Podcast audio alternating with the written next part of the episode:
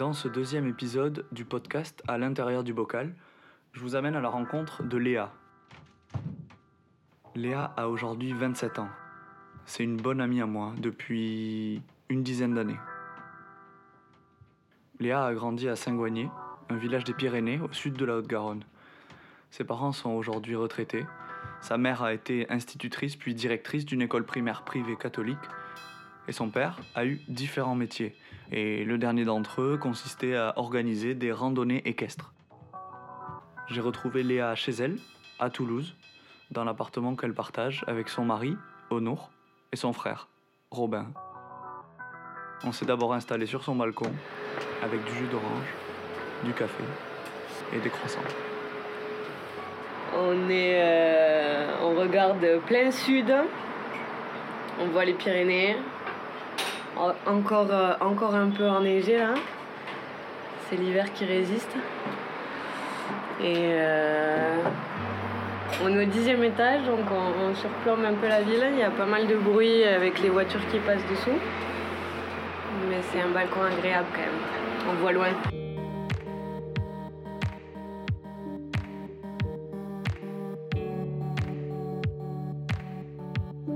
Une fois son bac ES validé, Léa a choisi de faire une licence de communication européenne à l'Institut catholique de Toulouse. Je lui ai demandé pourquoi elle avait choisi cette formation et cette école-là en particulier. Euh, et là, là, ça a été vraiment un, un choix de, euh, de formation Ouais.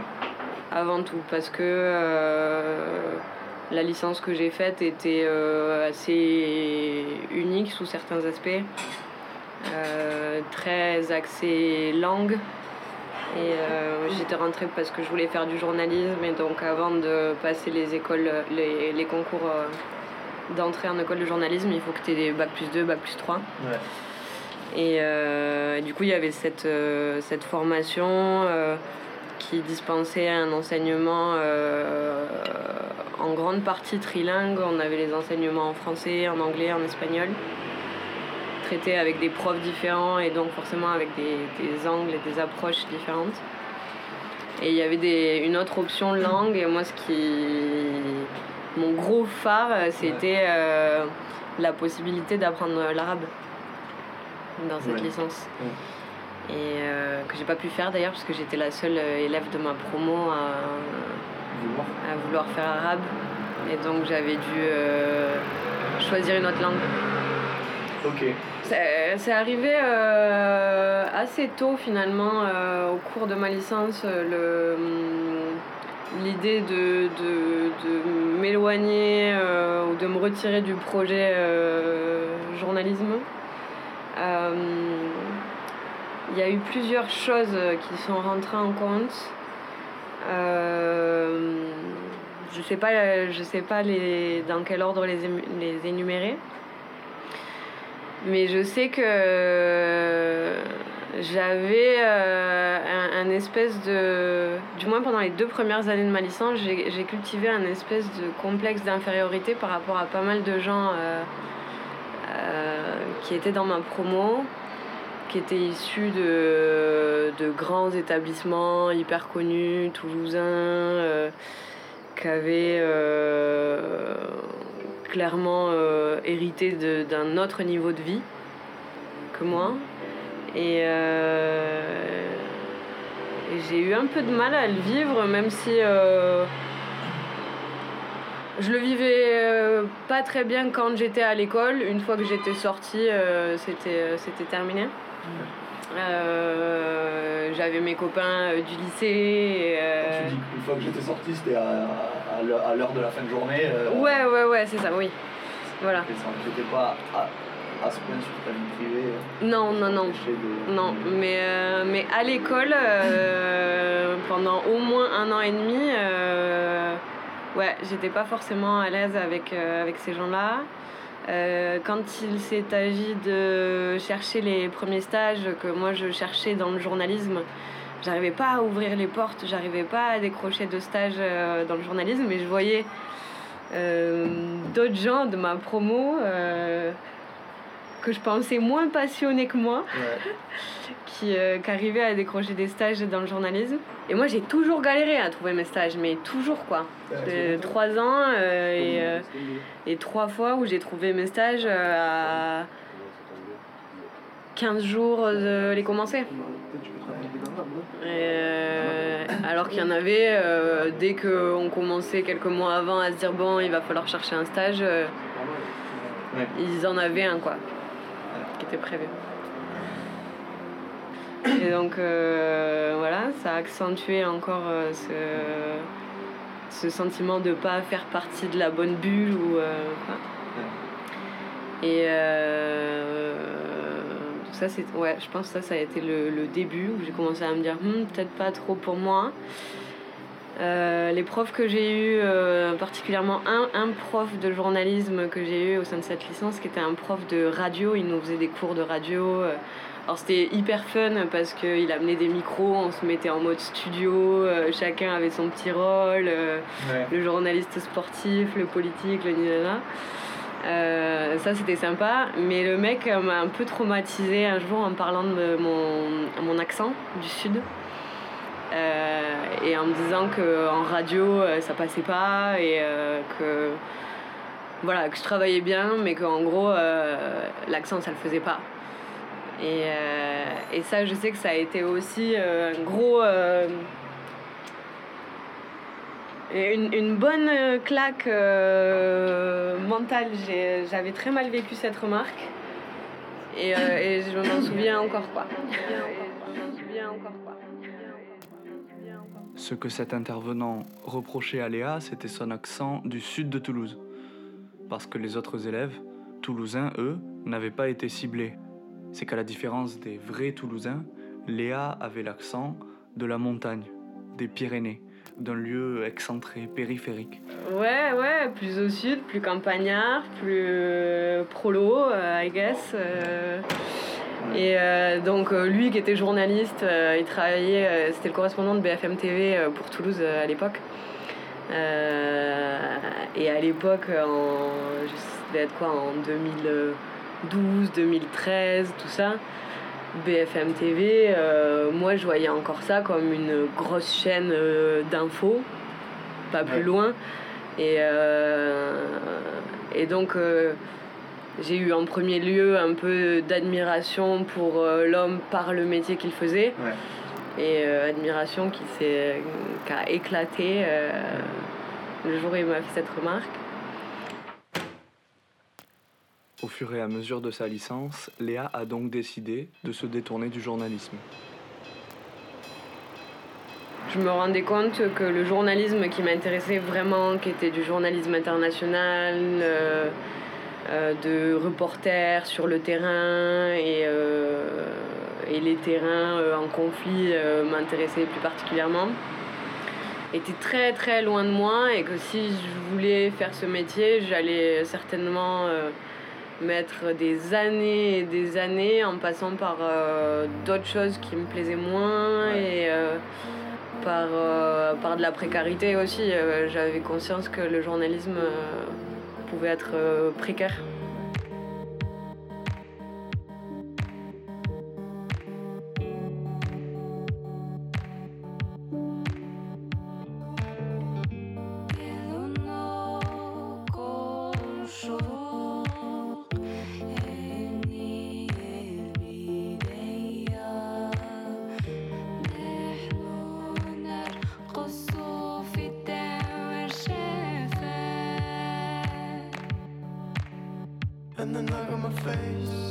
Après sa licence, Léa ne sait pas vraiment vers quel master se diriger.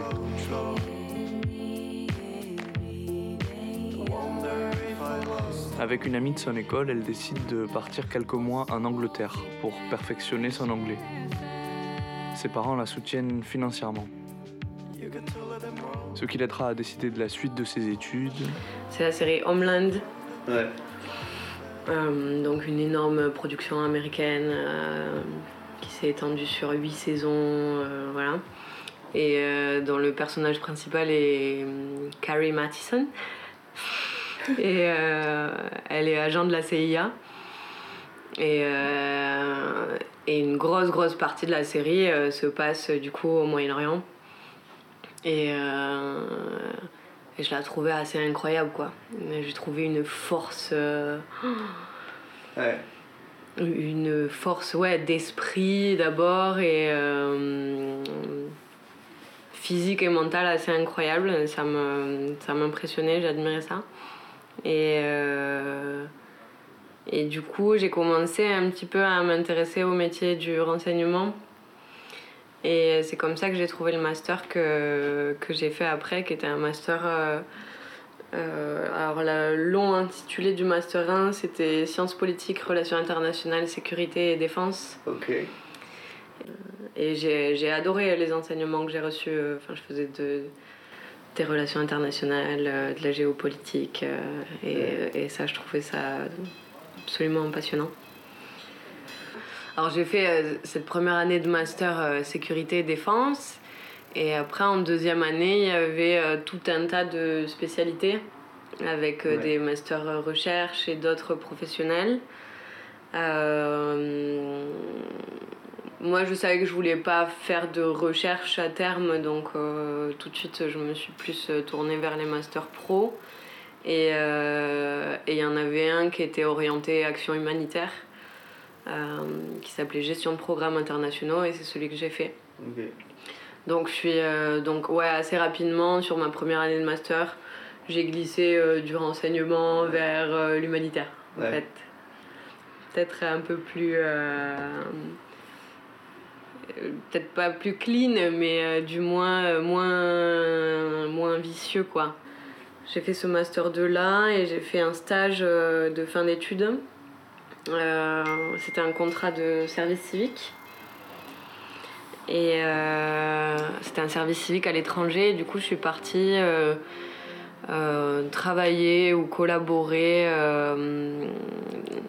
au travail que, que, menait un mec qui était un arabe israélien dans une ville arabe en Israël qui s'appelle Der El Assad, qui est dans le nord du pays. Et c'est un centre de jeunesse et culturel qui essaye de d'éduquer euh, civiquement les, les, jeunes et euh, de leur faire prendre conscience de, du pouvoir qu'ils peuvent avoir dans la société. C'est vraiment ça. donc j'ai passé 5 euh, mois, cinq mois dans une communauté arabe en, Israël. Et ça a été une, très très forte expérience. Avant, avant d'aller en Israël, j'avais déjà un, peu une idée de, euh, euh, de l'état de la société euh, palestinienne et, ou des sociétés palestiniennes et israéliennes et, et, et, du problème de cohabitation. Mais là, ouais, j'ai pu le vivre et j'ai été ouais, très très marquée par cette expérience-là. Et euh, je suis revenue euh, d'autant plus pro-palestinienne euh, que quand je suis partie. En 2018, quelques mois après la fin de son service civique, Léa débute un VIA, Volontariat international en administration elle part en Arabie Saoudite, à Riyad. Pendant deux ans, elle travaille dans le service de coopération et d'action culturelle à l'ambassade de France. Je considère, euh, maintenant que j'ai un peu de recul, euh, que j'ai eu euh, beaucoup de chance de travailler pour le domaine de la culture dans ce pays à ce moment-là euh, parce que fin 2017, euh, l'Arabie Saoudite a, fait tomber euh, tout un tas d'interdictions sur la diffusion de musique dans les lieux publics, sur l'interdiction des cinémas. Donc voilà, début 2018, il y a pas mal de choses qui ont commencé à se mettre en place. Il y a une espèce de mini-ministère pour la culture qui s'est créé. Et des cinémas qui ont commencé à réouvrir, des artistes qui commençaient à oser se montrer, à partager leur travail. Et, et, donc, ouais, arriver dans ce contexte-là, culturel un peu bouillonnant, ou pas encore bouillonnant, tu sais, frémissant, on avait l'impression que que la mission était euh, d'autant plus. Enfin, du moins que nous, on pouvait avoir euh, un rôle euh, d'accompagnement développement des industries culturelles et créatives assez important. Avec toute l'expertise française, etc. Donc là, je, je vois que j'ai tout à fait le discours, en fait. accompagnement des ICC. Euh. Mais, euh, mais j'étais très fière hein, de, faire, euh, de faire ce que je faisais. J'ai, pendant deux ans, j'ai pas eu l'impression de faire des choses qui me ressemblaient pas du tout. Et alors, il y a des points, et, enfin, il y a, sous certains aspects, je n'étais pas complètement en phase tout le temps avec, euh, avec le, le, milieu diplomatique, euh, j'étais pas super à l'aise tout le temps. Mais dans mon action de travail euh, quotidienne, euh, je faisais des choses auxquelles je croyais. Ouais. ouais. Voilà, ça, je, plein de choses, je me disais que ça n'avait pas forcément d'impact, mais euh, que voilà, faire vivre la culture et faire découvrir euh, euh, certaines cultures à, à, un public qui avait peu eu accès jusqu'ici, je trouvais ça assez incroyable quand même. Pendant ces deux années, il se produit un événement important dans la vie de Léa. En décembre 2018, alors qu'elle passe quelques jours à Istanbul pendant une escale entre Riyad et Paris, elle rencontre Onur. Onur est alors manager dans un café. En tant que citoyen turc, Onur ne peut pas rendre visite à Léa en Arabie Saoudite. Alors pendant quelque temps, Léa revient à Istanbul, une fois par mois. Ils se marient en août 2019. Et un mois plus tard, Onur rejoint Léa à Riyad. En avril 2020, à un mois de la fin du contrat de Léa avec l'ambassade, ils sont rapatriés en France à cause de l'épidémie de Covid. Ils se confinent chez les parents de Léa, à Saint-Goigny. Euh, pour moi, ça, c'était euh, un moment de pause. Je pensais pas qu'on resterait du tout. Euh, je croyais qu'on ferait un, un, saut en France, qu'on allait rentrer, se confiner parce que bon, le, l'état sanitaire global faisait que voilà, il fallait se poser un temps quoi. Et, et qu'on repartirait soit à l'étranger, soit à Paris. En fait, en France, avec ma formation et mes expériences et mon envie de retourner plutôt vers l'humanitaire, me disait que je pouvais pas travailler ailleurs qu'à Paris soit directement en mission à l'étranger, soit dans le siège d'une ONG euh, euh, à Paris. Et en fait, euh, une fois qu'on a été confiné à la campagne, que j'ai eu mes proches, autant ma famille que mes amis, pas loin, je me suis dit que c'était quand même sympa euh, et que c'était clairement euh, la chose qui me, qui me manquait à l'étranger. Euh, j'adorais vivre à l'étranger, vivre une autre culture, rencontrer et partager avec d'autres gens. mais il me manquait toujours beaucoup mes amis. Euh, et ma famille, euh, ma famille aussi évidemment, mais c'est pas tout à fait pareil parce que euh, j'ai un contexte familial assez stable, plutôt privilégié, donc j'ai quelque part la sensation que ma famille elle disparaîtra jamais, même si on l'entretient peu, alors que je, dans l'amitié, il y a quelque chose qui s'entretient davantage et je pense qu'on perd des amis plus facilement que de la famille. Mais bon, ça c'est l'idée que je m'en fais par moi, le, le, cadre de vie et le cadre social que j'ai. Donc mes amis m'ont toujours beaucoup manqué à l'étranger. Et, euh, et du coup, au bout de un mois, un mois et demi en France, je me suis dit, bah finalement, pourquoi pas quand même rester, euh, rester dans le coin. Euh, tant qu'on est là, je vais essayer de regarder les opportunités d'emploi qu'il y a ici. Dans la continuité de mon expérience pour, pour la France en Arabie Saoudite, je me suis dit que je pouvais continuer dans le secteur public et donc j'ai commencé à a pas mal regardé du côté de la région Occitanie, euh, du département Haute-Garonne et de la ville de Toulouse particulièrement. Honour, lui, se lance dans un CAP cuisine en alternance en un an. Et il commence cette formation en septembre 2020, à Toulouse. Léa et Honour emménagent donc à Toulouse à la même période. Léa poursuit ses recherches en gestion de projets euh, culturels ou euh, sociaux.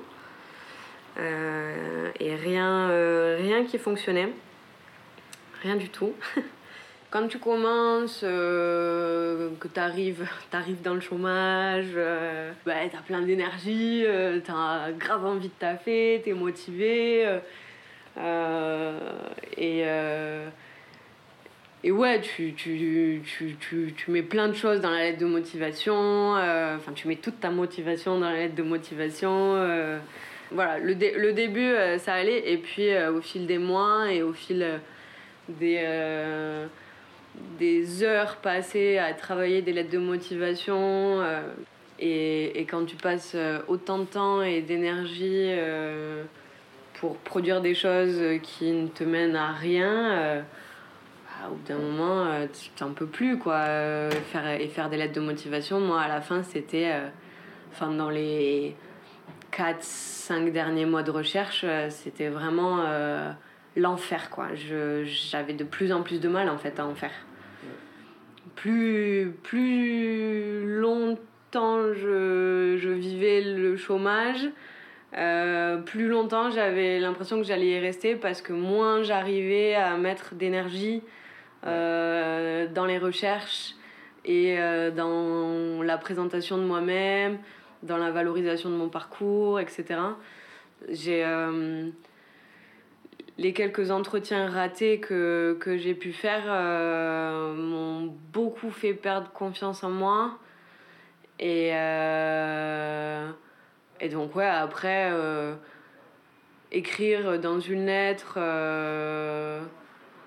tout ce que je pouvais bien faire, euh, tout ce que j'avais bien fait. J'y arrivais même plus, j'y croyais même plus. Moi, je savais plus du tout de quoi, euh, j'étais capable. Ouais, oui, j'ai passé une, période hyper désagréable euh, cet hiver hein, d'ailleurs. Et, moi, j'ai l'impression que je vis beaucoup, enfin, ou que le soleil a beaucoup d'influence sur, sur mon moral. Et, euh, et cet hiver-là, 2020-2021, euh, assez dur parce que c'est un moment où, où j'ai eu des entretiens, où il y a des postes qui me plaisaient mais qui marchaient pas. Euh, et ouais, j'ai passé des entretiens qui n'ont pas marché. Et certains postes, j'avais beaucoup, beaucoup d'espoir dessus. Et et le fait que ça fonctionne pas, euh, ça me. Ouais, ça, ça me. Au, fil des entretiens euh, ratés, je m'enfonçais encore plus dans, dans, cette perte de confiance et, euh, et j'arrivais de moins en moins à être, à être moi-même. je, suis quelqu'un je crois pas avoir une euh, over confiance, mais euh, j'ai toujours été plutôt euh, bien avec moi et ouais, en phase et, et, plutôt confiante quand même de manière générale. Et j'ai un entretien que j'ai passé début janvier avec une, une boîte parisienne euh, qui me plaisait beaucoup, euh, qui fait de la coopération internationale euh, dans le domaine de l'éducation. Et vraiment, leur, leur activité m'intéressait beaucoup, beaucoup, beaucoup.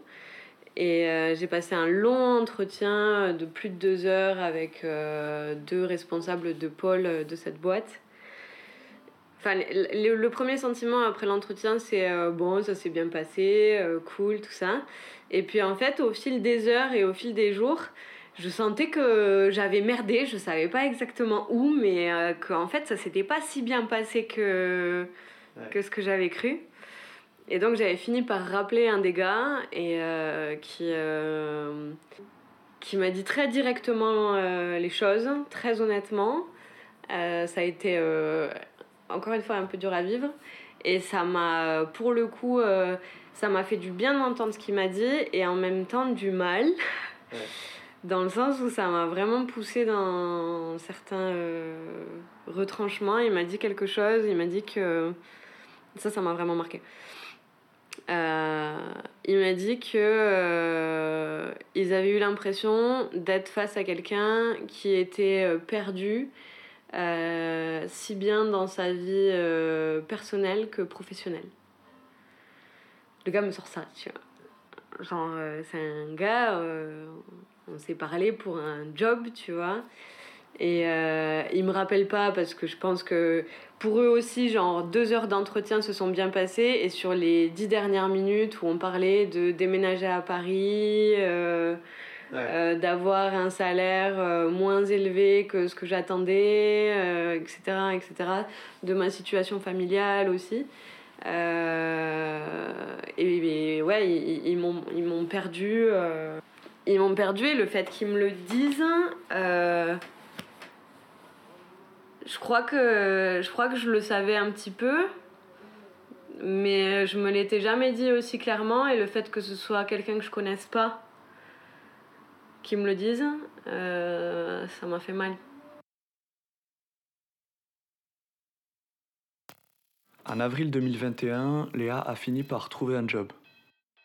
Elle est administratrice et coordinatrice de projets dans une agence de communication qui travaille sur des projets éthiques, écologiques et culturels. Je crois que ce job lui plaît, même si ses missions sont assez différentes de ce qu'elle faisait en Arabie Saoudite. Pour finir, j'ai posé à Léa la même question que j'avais posée à Pablo. C'est quand la dernière fois que tu t'es senti hyper bien?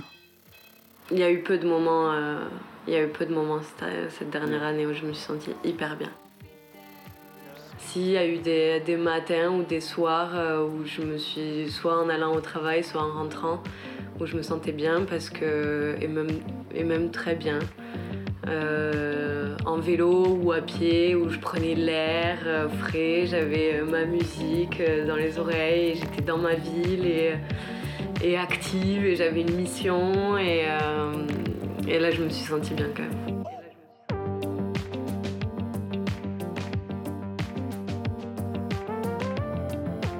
Merci beaucoup à Léa d'avoir accepté de se raconter devant mon micro. Merci à tous les gens qui m'ont soutenu dans l'idée de réaliser ce podcast. Merci beaucoup à Iris, Waram et à Majdouline d'avoir accepté que leur sublime morceau 1993 embellisse cet épisode. N'hésitez surtout pas à aller euh, écouter leurs autres créations sur YouTube par exemple en tapant Iris Waram I-R-I-S-O-I-R-A-M. Moi, c'est Sim, et vous venez d'écouter le deuxième épisode du podcast À l'intérieur du bocal.